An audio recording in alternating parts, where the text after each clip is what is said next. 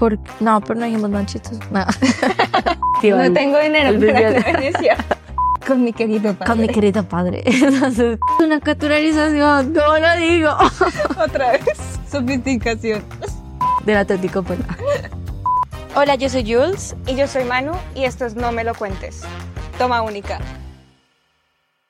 Hola a todos. Feliz año. Feliz 2024, no, Manu. Ya es en febrero. ¿Ah, sí? Bueno, entonces, felices. Feliz de San Valentín. no sabemos cuándo salga este episodio, pero. Hola a todos. Ya saben que somos súper.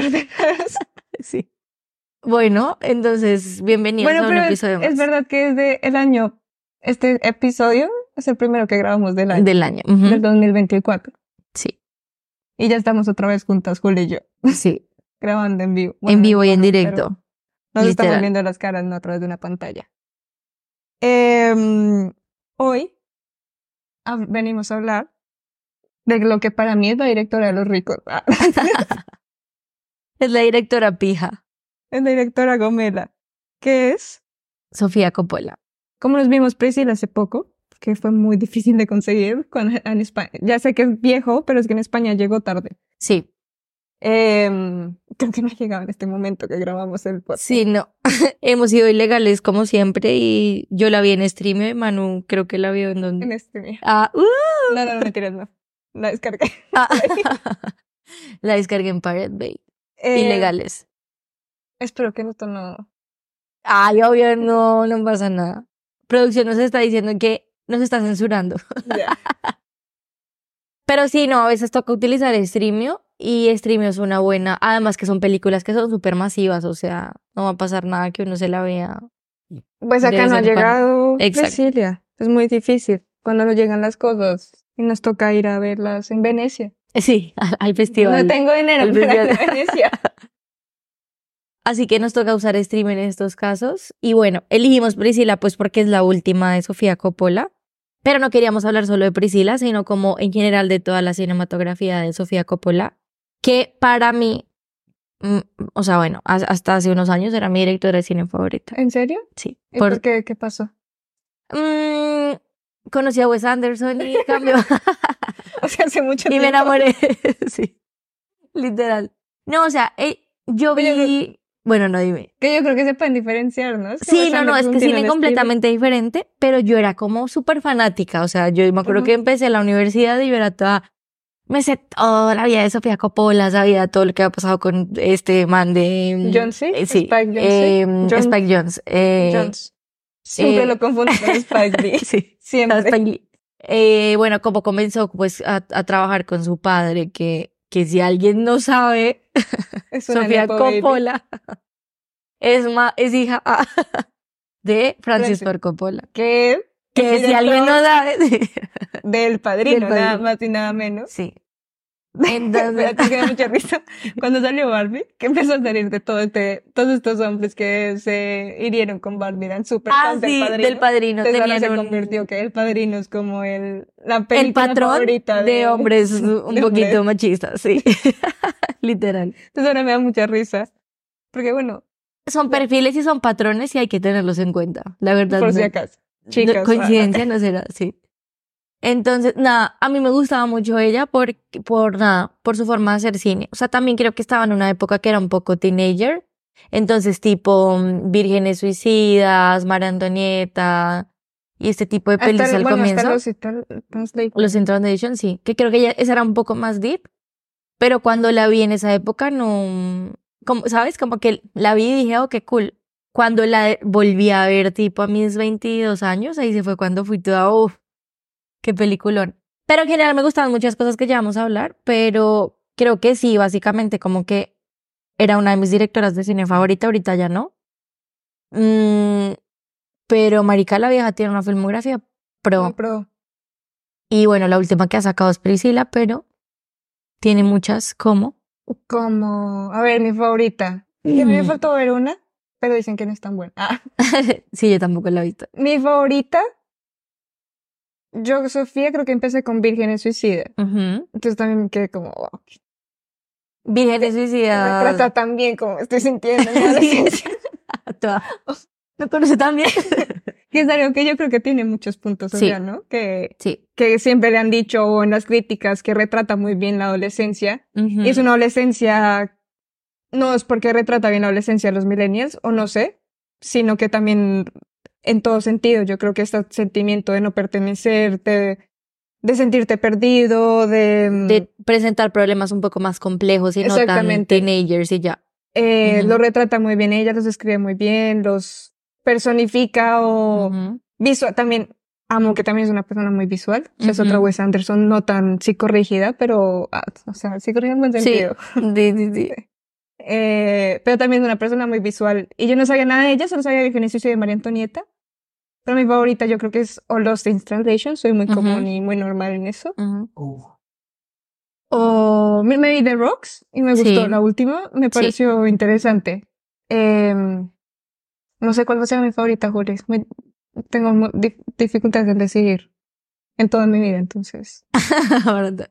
Ah, ah, Pero Para la mí, que más me impactó eh, es Vírgenes Suicidas y María Antonieta. María Antonieta como, como la contó, ¿sabes? Como Sí. una historia muy... Como si fuera una teenage, o sea... sí, tal cual. Entonces eso me gustó y cada vez que paso por Gracia, por Plaza del Sol, sí, hay un edificio que es súper... eh, parecido. delgadito, y lo veo y digo, Sofía Coppola tuvo que pasar en esta calle y tomar una foto porque es literal la película María Antonieta. Es como, eh, Ay, nunca no. lo he visto. Te lo juro, la próxima, creo que es en Plaza del Sol. Es delgadito y es verde con rosado. Pero verde pastel con Sí, sí, rosado. sí. Entonces tú lo ves y te tiene todo el mood Ujú. de, de Sofía De Sofía Coppola. Coppola. A mí, yo creo que mi favorita es Somewhere, sin lugar a dudas. O sea, yo creo que Somewhere es como... Me pareció muy tediosa, pero... Es que es muy lenta, Ujú. muy lenta en extremo, y siento que es muy... mm, Es muy... Siento que... Salud, salud a nuestro productor que se está muriendo ya lo hondo. y siento que es muy... Es muy sencilla. O sea, siento Sí. que a mí me gusta lo que siempre hemos hablado con Manu, que es como que entre el lenguaje sea más sencillo, pues creo que va a llegar a más personas y eso a mí me encanta de este tipo de cine. Que puede que no, o sea, que, que no, no hay, no hay algo que esté bien hecho o no, o hay, no hay una característica que haga algo mejor que otra cosa, ¿no? Pero siento que, que si llega más y conecta más con más personas, pues, no sé, a mí me parece más bonito cuando esto es compartido. Entonces, que sea tan sencilla, que eh, la historia sea clara, o sea, no es como que le puedo mirar a esto de trasfondo. Pero Mm. Sofía Coppola tiene eso. Las Sí. historias son súper sencillas. Obviamente retrata siempre a personajes Complejos. con muchos privilegios. No, privilegiados. Sí, ¿sabes? O es una reina que está en una mansión, o son chicas de mm, eh, Clase- decir, clase media, media alta, Ajá. eh, o es el eh, Somewhere en este caso es un actor que está en su top, pero son historias que cualquier persona ha sentido las experiencias que sienten, que Sí. pasan esos personajes. Exacto, como que puede que Son el personaje sea muy que se sale de lo común porque o es un actor de Hollywood o es alguien que tiene es una reina lo que tú dices, pero creo que al final retrata bien que al final todos somos humanos y sentimos lo mismo y tenemos como los mismos problemas y las mismas complejidades y pensamientos. Y yo creo que Somewhere a mí me encanta. Uno, porque siento que la química entre Ellie Fanning, que es la que hace la hija, y el actor que no me acuerdo cómo se llama, yo siento que es, o sea, la que es, es relación eh, padre-hija y siento que es increíble. O sea, siento que la actuación de ellos dos como que se ve muy, Bien, se ve muy, muy, muy, muy, muy, muy dinámico, como si muy fueran lindo. padre e hija. Sí, tal cual. Y, y la historia me parece súper bonita, o sea, es como, no es súper rosita ni nada, no digo bonito porque sea rosita, sino porque eso es tan real que me trae como recuerdos de mi relación también con, con mi padre, ¿sabes? Uy, con mi padre, con mi padre, con mi papá. Entonces, como que con mi querido padre. con mi querido padre. Entonces, eso. Y lo tercero que a mí siempre me ha encantado de Somewhere, mm, La música. sí, pero en general de Sofía Coppola es como ella musicaliza todas sus películas. Pero stop. O sea, Es que top. me encanta, me O sea- encanta, porque es como, o sea, esa escena de que ella está en la piscina y empiezan a hacer como que toman una ¿Cómo se tacita de té. The Strokes. Strokes. Es The Es Strokes, pero es una versión de You Only Live Once, pero en eh, solo eh, piano. Sí. Entonces, como yo, no, no, no, o sea, esa, esa canción que uno ama, que es súper rockera, pero versión piano es como, ay, Dios mío, qué escena tan linda. Y en general la musicalización. La música es otro Xavier Dolan. Xavier Sí, Dolan. sí, o sea, sí, tienen muchas similitudes ellos dos. Uno es más melodramático, Sí. el otro es como más, más limpia y Más más, elegante. real. Dijo Ujú. Cristian, dijo como, "Oh, qué Sí. elegante es esto. Sí, es súper elegante. Sí. Em, pero sí, la música me encantó. Y entonces, en mi búsqueda de Sofía Coppola, encontré una playlist. Una playlist, sí, me imagino. Y encontré la playlist que Sofía Coppola y no me acuerdo quiénes fueron los músicos que hicieron parte del trabajo musical de Priscila, Ujú. utilizaron de referencia. Entonces, ellos crearon una, una playlist, está para Priscila. Brutal. Bueno, la, la compartimos Sí, en la está descripción. brutal. O sea, hay dos playlists de Sofía Coppola que están. Lo Brutales. puedes escuchar siempre. Yo siento que, ah, bueno, y eso pasa también. Sofía tiene más o menos como, creo que son 10, 11 películas en toda su trayectoria. Y en la mayoría siempre utiliza este recurso de la música, que es utilizar música que es, que no, que tú usualmente no utilizarías para una determinada escena o determinada película en general. Pues la más famosa es María Antonieta, ¿no? En María Antonieta. Creo que utilizó The Cure cuando se estaban... The Cure, The Strokes, Pero no, la típica escena que son eh, Christian Dusty, no me acuerdo el actor que hace de Felipe del VI esposo, o sí. quinto, que eh, eh, es la coronación, creo. Sí, Y sale una canción de The Cure, Sí, que es súper sí. famosa, que tú no esperas escuchar, Escuchar en en una película de época. de época, que en exacto. ese momento, es que ahora es muy común, pero en ese momento muy pocos directores o muy pocas producciones utilizaban estos Exacto. recursos. Sí, para total. como representar lo que decíamos, que María Antonieta tenía 16 años Ajá. y que una chica de 16 años escucha esto en ese momento, ¿sabes? No- Estaba pensando en, sí, sí, sí, en pastel. Sí. No mentiras, es, a toda la Revolución Francesa es mucho más compleja, pero digamos que María Antonieta retrata la Revolución Francesa, ya está. Pero, claro, Sofía lo coge desde esa perspectiva, desde igual era una niña, cuenta la historia a su manera y utiliza la música de, este, eh, de esta manera como recurso de, no solo como, ay, porque es que Strokes está de moda, ay, porque The Cure toma esta canción y pues nos va a traer más, más hay más No. fans, no. O sea, literal, como que sí tiene ese trasfondo de es un adolescente, las letras de las canciones no son, tienen que ver mucho, con lo que con está pasando escena. en la escena, no es como tan aleatorio, random de está de moda, tal. No. Entonces, a mí me parece que esto es súper cool y más allá de que sea como, sí, no, o sea, me parece cool porque es que es cool, o sea, me parece como, ay, qué, qué cool esta vieja, pero en realidad es más como, Claro, qué chévere que ayer que alguien haya visto este recurso, porque bueno, obviamente habían más directores que lo habían hecho, pero de maneras diferentes. De pronto, más que todo con las bandas sonoras, que son como instrumentales, lo que hacen es como eh, generar las mismas melodías o algo así, pero tú, como romper esta barrera y ser tan abrupta, eso es lo que me parece súper chévere. Y que de ahí empezaron a hacer muchas más cosas, como por ejemplo en Bridgerton, que, uy, hoy estoy pronunciando una, una, una caca. en Bridgerton, en la serie de Netflix, lo que empezaron a hacer ahora, entonces, es coger la, la no sé, la, la canción más famosa, eso sí que lo hacen súper masivo porque es súper mainstream, y lo que hacen es coger como la canción, no sé, una de Taylor Swift, Y la, y la hacen en, y la hacen instrumental, Ya. y ya está. Bueno, es como lo que hicieron Peaky Blinders también, hace lo Ujú. mismo. Que Peaky Blinders coge temazos, pero obviamente Y los pasa, época, sí, sí, sí. pero suenan increíblemente para las, la, el- Para el- la la, el- la atmósfera que se está viviendo. Sí, sí, sí.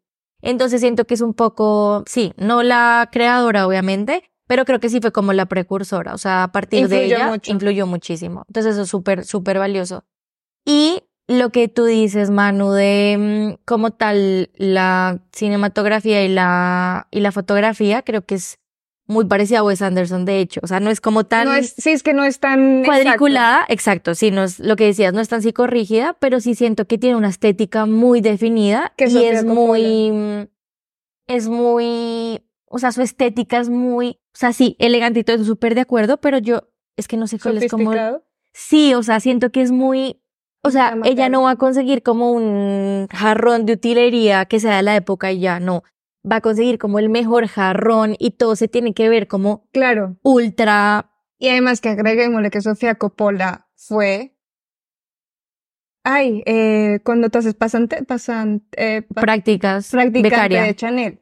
Entonces esto le da un gusto no solo a, al atrezzo, sino Sí. también al vestuario Al de todo. vestuario. Entonces, por eso yo creo que también todo se ve tan bien encajado. Se ve todo muy perfecto. Sí. Muy perfecto en extremo. Que es otra de las cosas que también le critico a, Ujú. eh, decíamos de Wes Anderson, que ya, era como, Ujú. tú me estás contando una historia súper linda, pero en un Salte. momento, Sí, ¿sabes? sí, sí. como que idealizado el mundo, Ujú. ¿sabes? Como, como sentir esta, no, no sé, ver Tokio todo gris, como para sentir esa frustración que sienten los dos o la Sí. soledad que sienten. Entonces, es lindo por un lado, pero por otro también es como, Sí, a veces puede saturar un poco. y hace que las películas se vuelvan más tediosas. Que no sé si es lo que se quiere sentir también, porque hay muchos, muchos personajes con, por ejemplo, con Somewhere, que sí representaba el tedio al 100% del man. Sí, es que tú sientes, a mí me pasa con Somewhere que tú creo que mm, empatizas mucho. No empatizas, como que te pones en la piel del actor y literal empiezas a sentirte como pesado, ¿sabes? Sí, como, como- "Ush, marica, el man está mamado. o sea, literal. Y a mí, por ejemplo, eso me gusta mucho. O sea, como de mm, que más allá de la historia te haga sentir como en los zapatos de, es como, uff, estás conectando muchísimo ya. Ya.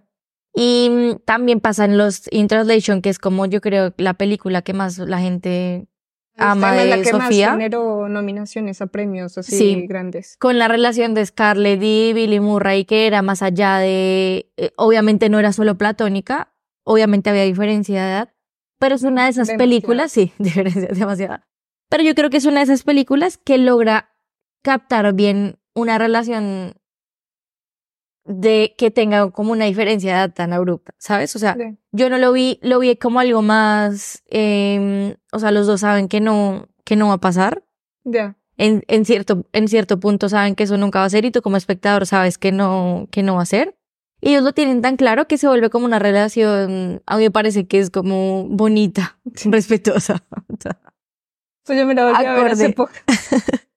y me dio el resto de cringe cuando se dan Sí. el beso. Dije, no me acordaba de esa escena. ¿eh? Claro, porque es que es muy, es rara. Porque yo pensé que era platónica. En mi cabeza tenía algo platónica. No. Y yo sabía que cuando me iba a volver a ver la película, me iba a chocar. Que, es que Scarlett Johansson tenía 17 años. Sí. Y Bill Murray tenía 52. O sea, hagan cálculos. Yo no los voy a hacer por ustedes. pero- Sí. Entonces, claro, la volví a ver y yo dije, ¿cómo es que habíamos normalizado esto? Exacto.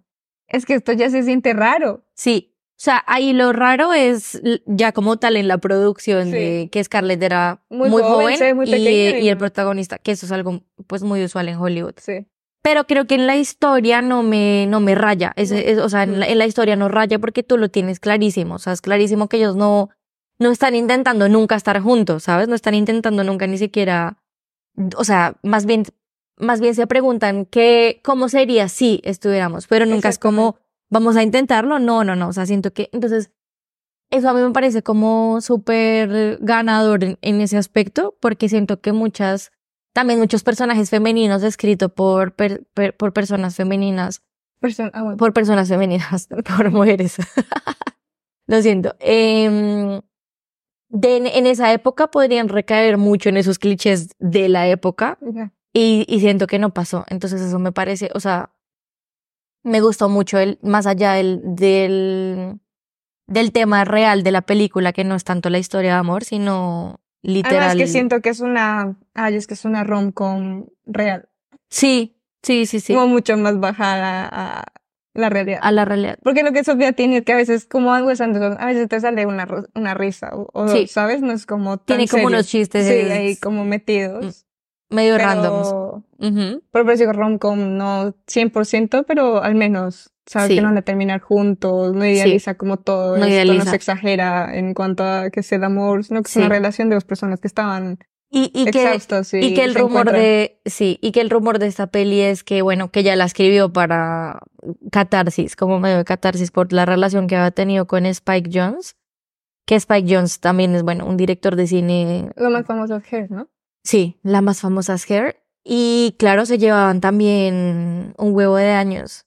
Entonces, claro, o sea, es como cuando tú lo ves en vida real es como, uy, qué denso. ya. Porque ella también estaba iniciando, era Que joven. vivieron en Tokio, ¿no? Ujú. Y Sí. la película se está hecha en Tokio. Sí. Entonces, em, Pues ya muchos años. no, no, no, se llevan tr- de tres. Ah, no, no. Yo pensé que se llevaban más. Sí, por eso yo tenía en mi cabeza Sí, a Spike. Jones muy joven. Tiene 54 y Sofía tiene 51. 52. Ah, Sí. vale. Em, entonces, nada, por ejemplo, de, yo siento que Lost in, Lost in Translation, iba a decir Lost in Tokyo. Perdidos en Tokio. Eh, claro, siento que además cumple como con esta norma de, mm, de- como de, de estas historias de amor que tienen que tener un poquito más de lo que tú decías, como un poquito más de realidad, como un poquito más de, porque las historias de ella creo que para ese momento eran más como Vírgenes Suicidas, María Antonieta, como que no, siento que, que sus películas son muy variadas, ¿sabes? No es como que tenga un género específico y se haya ido, como, por bueno, ejemplo, la que no nos vimos. Ah, lo siento. Estuve acá.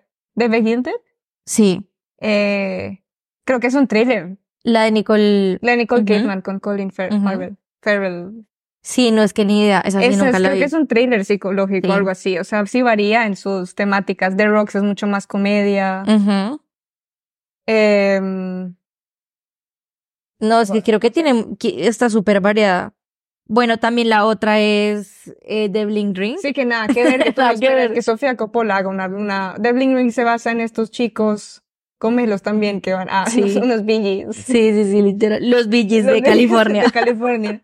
Que deciden entrar a robar a, a, a Taylor, a, um, Paris Hilton y otras más. ¿no? Orlando Bloom fue Orlando el más famoso. Bloom, y, y que se vuelven famosas por eso. Sí. Entonces ella hace como una película con Emma, Emma, Emma Emma Watson. Watson. Entonces es súper raro porque además que creo que Sofía Coppola es una persona tan visual, porque ella lo ha dicho que siempre ti- tiene recortes, eh, les envía fotos a los al cast y todo esto para, para que se vayan entrando como en el, en el mood. En el mundo. Em, la Bling Ring creo que rompe con la estética de Sofía Coppola. Total. Porque lo que ella decía es que yo quería que se viera como estas revistas de chisme, que se viera así, entonces obviamente ya todo saturadísimo, como con más color, o de lo que yo me acuerdo.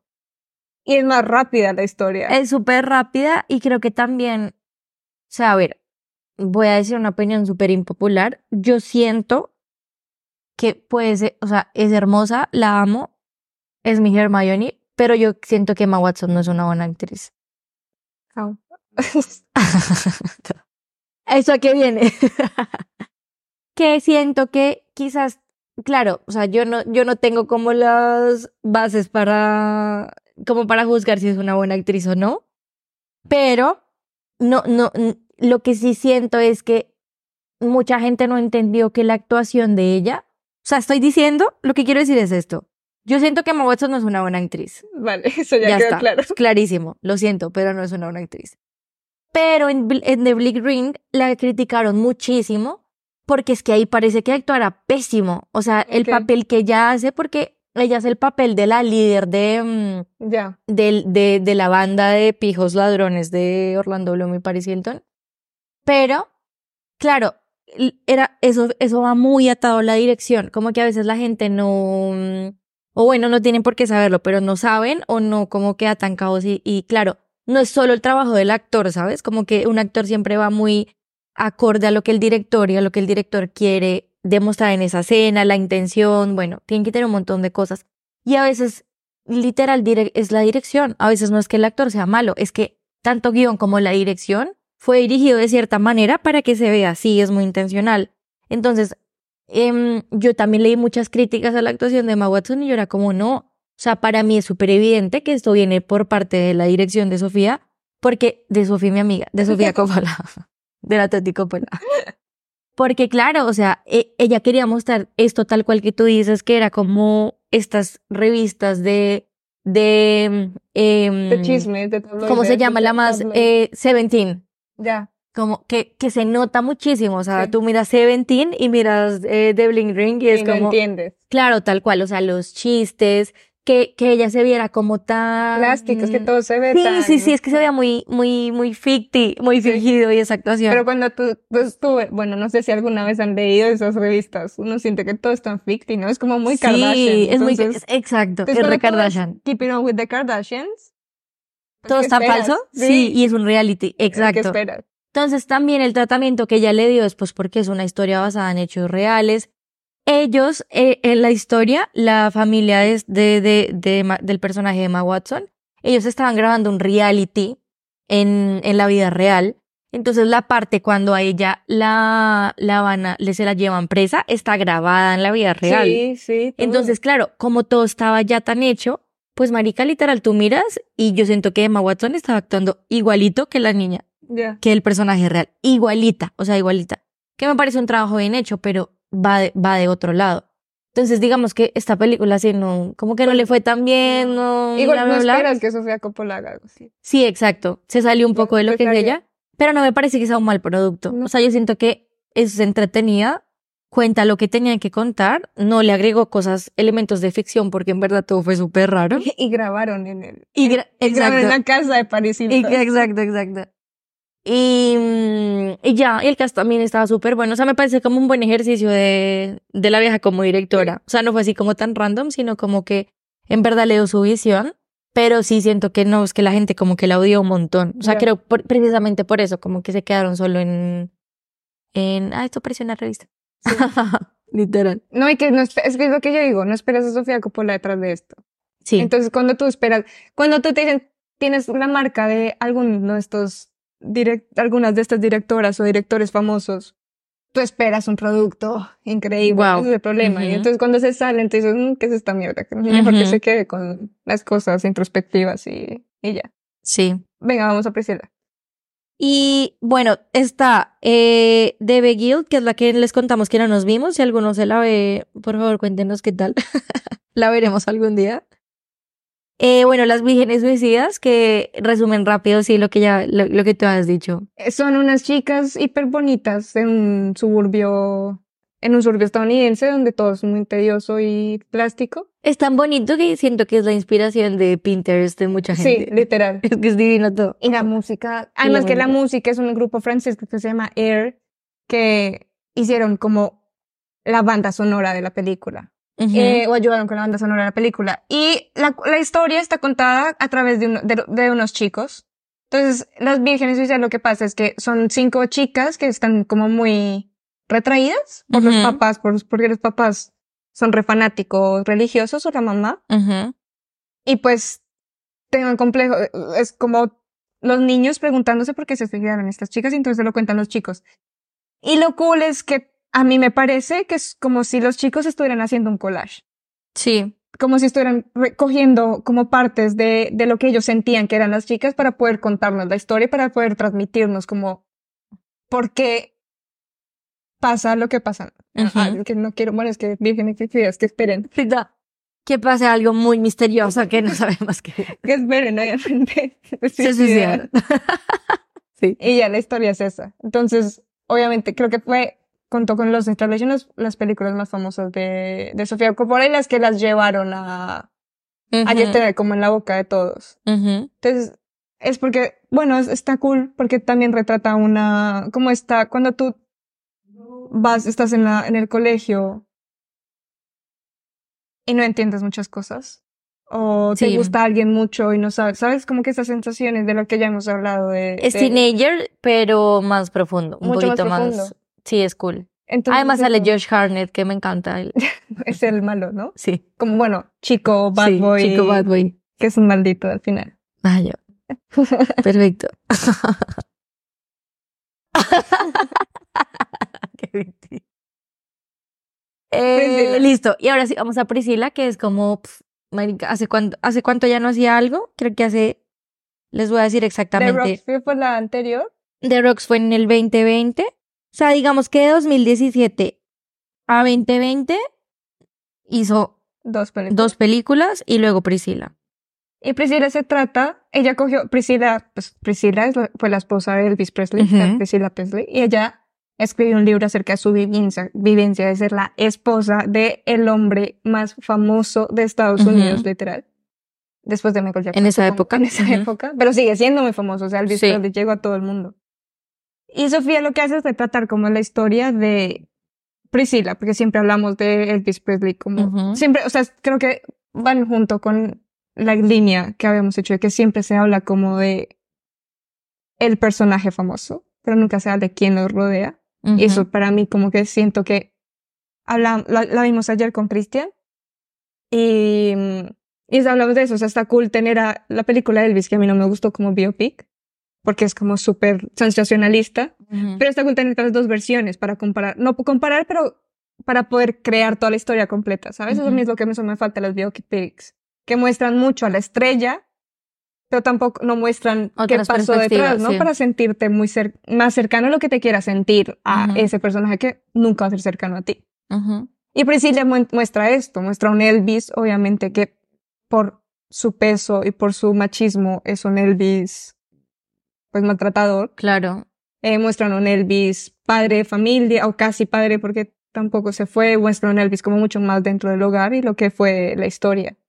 Claro, es un Elvis mucho más real porque no es lo que tú dices tal cual. Es que voy a repetir lo mismo que dijiste porque si no, sino como que literal es como uno siempre está acostumbrado a ver como las hazañas que hizo el artista y obviamente que te, te ponen ahí tus 10 minutos de película, biografía y de que por eso fue grande, porque de niño tuvo problemas o porque en este caso eh, aprendió a tocar la guitarra, bueno, bla, bla, bla. Entonces, creo que es súper valioso contarte esto desde la perspectiva de ella y más que todo porque no es una perspectiva que yo diga, yo no he leído el libro, pero sí muchas entrevistas de, mm, de Priscila y de ella hablando del libro. Y me parece que no es una perspectiva que sea como totalmente opuesta a lo que uno sabe de Elvis Presley o una perspectiva que quiera dañar la imagen de Elvis Presley o una perspectiva que sea como, ah, sí, pues era una historia, pero era un maltratador en la casa. No, siento que es todo lo contrario, siento que es muy real, pero a la vez o sea, es tan real que no es que intente justificar porque Elvis era un maltratador o algo así, no, sino más bien porque las dinámicas en esa casa y porque las dinámicas que él mantenía normalizadas y ella obviamente también porque venía también de una familia militar en la que también eh, eh, eh, ella creció también viendo esto y más el papá siendo militar, etcétera, etcétera. Es como, claro, como que se entienden muchas cosas de las que ella pasaba y siento que la perspectiva, más allá de que se base de, de, de su relación, era más como de ella y del papel que ella tuvo y del papel de cómo influyó en la vida de este man, pero nada, que aparte también tuvo otra vida. Entonces a mí me gusta, por ejemplo, de Priscila, uno que, mm, bueno, que no sabía nada de Priscila, entonces pues la conoces un montón. Obviamente empatizas un montón porque el libro pues es escrito por ella, es muy personal. Obviamente hay momentos que uno no sabe si pasó o no, pero de segura, o sea, segura, no tengo pruebas, pero tampoco dudas. Es como, creo que lo dije al revés. No tengo, dudas, pero tampoco pruebas. Ah, no, sí lo dije bien. y a mí me gusta que el Elvis que muestran, em, siento que es muy, hablando ya del papel de Jacob Elordi, que también lo he hablado con un amigo, y es que yo siento que el personaje de Austin Butler, que fue la que... Una imitación completa. Claro, es una carita, carita, Otra vez. Otra vez. Caricatura. sí, pero es una caricaturización. Caricatura. Es una caricaturización, no lo digo. Otra vez. Sofisticación. Cática, carica, caricatura, cari... una caricatura caricaturización. Ay, no puedo decirlo. Sí, caricaturización. Eso ya está. Una caricaturización de Elvis Presley. O sea, literal, el man coge y caricaturiza la forma como habla, la forma como camina. O sea, que sí son cosas muy propias de Elvis Presley porque todo hemos visto hasta en videos mm, reales, películas, referentes, lo que sea y el man reproduce eso, ¿sabes? O sea, a mí me parece que hasta la voz que evidentemente Elvis Presley fingía cuando estaba también presentándose en público. Pues que esa película es lo que dijimos. claro, el man la coge y... Mostraba la estrella. Exacto. Pero para mí se ve muy caricaturizado, ¿sabes? Es como...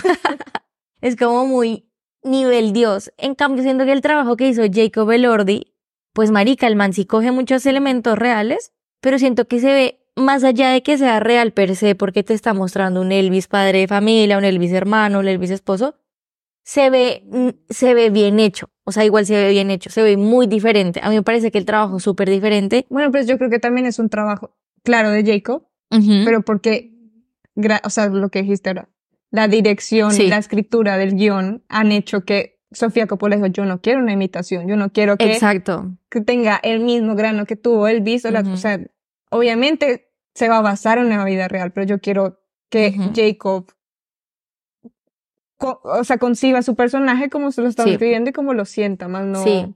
Más allá como de que se parezca sí o sí a Elvis. Entonces siento que para mí me da como una perspectiva más real de la historia. Independiente yo no, nunca sepa si es 100% real o no. Me parece que es más, es mucho más realista. Y no sé, yo siento que es mucho más parecido. Ya hablando de, de, de voz y tonos y Bueno, físicamente. alto, eh. Sí, bueno. Es, es muy alto, pero Elvis era alto. No, no tanto. Sí, no tanto, no tanto como Jacob. Pero a mí me encantó cómo lo hizo este man y no le tenía nada de fe, o sea, pero Nada. nada de fe a este man actuando como Elvis Presley. Y esta chica siento que actúa excelente. O sea, me parece yo, no, que... yo no lo había conocido. O sea, yo- igual no se puede representar por lo mismo que dijo. Yo no, o sea, yo puedo comprar un Elvis Presley por lo que tú dices porque es una famosa. Yo de Priscila, pues la había visto en la típica foto famosa de ella, de ella. eh, joven o Sí, cuando se, cuando se casaron, que esa foto es famosísima. Sí. Que hasta la, o sea, yo la conocí porque Lana del Rey, mucho, por mucho tiempo, se vistió muy parecido a, a Priscilla Presley. Entonces, sabía la estética, pero no sabía nada de la historia. Eso me pareció muy cool. Y que terminamos la película y dijimos, yo pensé de todas las, de todas las cosas que se estaban hablando, que iban a mostrar un Elvis hiper maltratador. O sea, No. pero no. O sea, entonces, el, re- el, el resultado de esto fue que, porque muchos estaban criticando de que iban a mostrar a lo que tú decías, pero no al final. No. Se muestra que fue- sí fue una relación Tóxica. tóxica una relación tóxica de los 60, que es los 10 También años la de época, diferencia y todo esto. No quiero excusar, pero obviamente, ¿cuántas historias no conocemos así en, en, en nuestras vidas? Pero sí se sentía que hubo como un amor entre los dos, Sí. que no se supo manejar. Sí, sí, sí. Es que es eso, eso, eso es lo que al final siento que por eso no era una perspectiva dañina o una, o una parte de la historia totalmente opuesta, sino que era una historia muy real de una relación de dos personas que Se llevan 10 años. de se llevan 10 diferencia. años, de un padre ausente, de una esposa ausente, de mm, ella lidiando con cómo sexualizaron tanto también a Elvis, creo que se muestra mucho, como que lo sexualizaron y lo, y lo cosificaron y obviamente ella también tenía que darle em, manejo como a esas situaciones de las fans, de, claro, de no recaer en este estereotipo de la mujer celosa, pero es que iba más allá como eso, o sea, claro, también empatizas mucho con, con Priscila y siento que también es muy mm, estéticamente, siento que retoma también todo lo que es Sofía. que es ah, como sí, total. Otra vez la perfección, otra vez cada detalle súper bien cuadrado. El, el vestuario me pareció increíble, la increíble, música, la música sí increíble. sí, más en, los, en la época. Los En la 50 época, tiene algunas ujú. épocas que son solo, creo que es sí. instrumental, pero mete ahí como Ujú. sonidos, no sé cómo llamarlo, electrónicos. Novedosos. No, pero Sí. Pero específicamente a mí otra vez la, o sea, lo que fue el vestuario, más que la escenografía, el vestuario, dije como manica me encantó. O sea, súper, súper lindo, visualmente súper, súper linda. Y lo que te decía, la actuación de esta niña me encantó. O sea, siento que e- ella, no, la verdad, nunca la había visto. Sé que actúa en una película súper famosa con Dakota, mm, Dakota Johnson. Mm, y no sé si es más famosa o no, me perdonarán si es más famosa, pero no la, no la recuerdo nada, la verdad. Y siento que actúa muy bien, siento que actúa muy bien. Vi muchas sé. entrevistas de ella real y es, es otra persona. sí, o sea, me pareció increíble. Me pareció Y acá súper... la película como que tiene los comentarios de la familia de Ujú, Presley, ¿no? De la de la hija, ujú. que es Marie Presley, algo así, que murió el año pasado, el 2023. Lisa Marie Presley. Que no, que murió. que no, no le parecía bien la idea de la película, porque sentía que mostraba un papá Abusivo. abusivo. Ujú. Y está la opinión de la, de la que escribió el libro, que es Priscilla, Priscilla, Presley, ujú. y dice que retrata muy bien lo que quería contar, que le falta mucho por retratar, pero que sí se sintió Sí, que se leyó el libro bien. ¿sabes? sí, sí, sí. Como- No, total. Entonces, más que, más que la opinión que tengamos nosotras o, o el resto del público, siento que hay que tener como estas dos importantes, porque son ellas las que vivieron y las que, Sí. que lo estén haciendo, por favor, no sé qué, pero Y que No, igual confío más en Priscila, pues porque Lisa Marie Presley no, tampoco es que haya convivido tantos años con el papá, porque ella, cuando se murió este man, ella tenía como creo que cinco años. Era una niña. Ella era una niña cuando se murió. Entonces tampoco entiendo cómo... Que muchas veces los papás ocultan mucho a sus hijos. Sí, también. Y, ta- y que, claro, que pues murió este año, el 12 de enero del 20... Ah, bueno, perdón, estamos en el 2024. Bueno, murió el el 12 de enero del 2023. Y pues creo que era drogadicta o algo así. Ah, Así que no confío. Así que no confío mucho en su opinión. No pasa nada. Eso es recancelable. Y ya, esa es Sofía Coppola. Ah, entonces le dicen, o sea, porque el comentario al principio, porque le, siempre le han dicho que es una directora que retrata. Pero también la entiendo, es lo que ha vivido. Ella, Sí. es- ella siempre ha Ella es sido una nepo baby, nepo baby, con toda. Entonces cuenta las historias que ella ha convivido con. Entonces también es una forma de entrarnos a este mundo del 1% a, Ujú. a través de alguien que ha vivido en esa experiencia. Literal. Yo siento que en general me gusta que mm, a mí me gusta me gusta su trabajo, o sea, me gusta su dirección. Creo que su intermitencia le pasa un poco de factura en algunas cosas. que no hace. Sí, como que no no saca cosas tan. No digo que tengan que ser una regla, pero sí digo como que hay cosas como que no tienen tanta difusión o no es tan masivo. Ya. Y a la final, claro, mucha gente no conoce muchas películas de ella. Por ejemplo, mucha gente no, no se ha visto Somewhere y yo soy como... O sea, bueno, para mí es mi favorita, de pronto siendo muy subjetiva, pero es la que más me gusta de ella en general, más que los in Translation. Más que los Instagram. Ujú. Entonces, Entonces, veces que te puedes dormir con Somewhere. es que es muy, muy Entonces lenta. siento que Sí. eso, o sea, es una historia muy sencilla, pero eso es lo que no hace que se masifique. Mientras que, o sea, si quieres Sí. una masificación es María Antonieta, es mucho más Sí, rápida. y tal cual. Y está también muy, como bien estructurada. Pero Sí. obviamente la criticaron True. un montón porque utilizó como esta dinámica de... Y romantizó un personaje que justamente Fue una, la retratan como una... fue una recaga. Pero retratan esta historia de, bueno, también una... Tú a los 16 años ser reina de un país. Claro, sí, no es como intentándola justificar, pero sí es como... Pues sí, dude, romantizar ¿Qué el esperan? sí, como... Entonces eso, pues nada. Ese fue, bueno, no me gusta. Véanse Priscila, véanse Somewhere y nosotros nos veremos. Sí. Nunca Para hablamos de onda. Rock. Ay, bueno, no. De Rocks no las vimos, ellos de Apple TV, creo. Es de Apple TV y es, ah, bueno, Es como una comedia sí. y cuenta la historia de una pareja que está como en una crisis. Entonces Ujú. la, la chica, la chica empieza a cuestionar mucho de su esposo, porque su esposo trabaja mucho, va de viajes. Y la historia es a, la historia es a través de Bill Murray, que es el papá de la chica. Y Bill Murray, como fue este Don Juan, entonces Ujú. empieza a dudar y los empieza, empieza a hacer como una cosa detective. Sí. Entonces es como chistosa. Creo que esta película es tan sencilla. Todo el Sí, mundo se puede sentir en, la- en los pies de, de la chica sintiéndose celosa porque es la típica historia de un papá Es que... que no me acuerdo el nombre de ella, pero es la de The Office. Es la de Office. Es la No. es con la que Jim se mete cuando cambia de trabajo. Ah, uh, Que ella es la nueva actriz de Silo, que fue la serie que les dije que se empiecen a ver, ah, pues que mira. está re buena. Entonces también esa me parece muy cool porque aunque sigue siendo Sofía Coppola, pues es una historia mucho eh, más digerible y es una historia y es una película que es más dinámica. Sí. Entonces creo que aunque nadie la... No, no creo que haya sido muy... Muy, como hablabas, Juli, que no, no todas sus películas son muy habladas. Es una película que se podría ver. Es super light. Sí. Rashida Jones se llama. ella. Rashida Jones. Y pues nada. Díganos qué les parece Sofía Coppola. La Nepo Baby. La Nepo Baby, hija del Nepo Baby mayor. También. No, no, no, los Nepo Baby, sino Ah. del, del papá Nepo Baby, de los papás de... O sea, bueno, para mí él sería como el papá, como la persona, el más importante en el mundo de, de Hollywood so- solamente. Como cuando dices tu papá, Junior tu papá, ¿sabes? Ah, vale, Francisco Coppola. sí, o sea, Vale. como que dices, ay, pues es que es hijo de Adam Sandler, bueno, pues Adam Sandler, ¿sabes? Ay, es hijo de tal. Es que es el Es padre. que Francis Ford Coppola, entonces Es es, como el papá de los papás. el papá de Hollywood. Sí, bueno, no, el padrino puede ser muy machito y todo, pero es que bueno, Pero es el cinematográficamente hablando, Sí, es como- Brutal. Em, ¿No? ¿Ni la uno?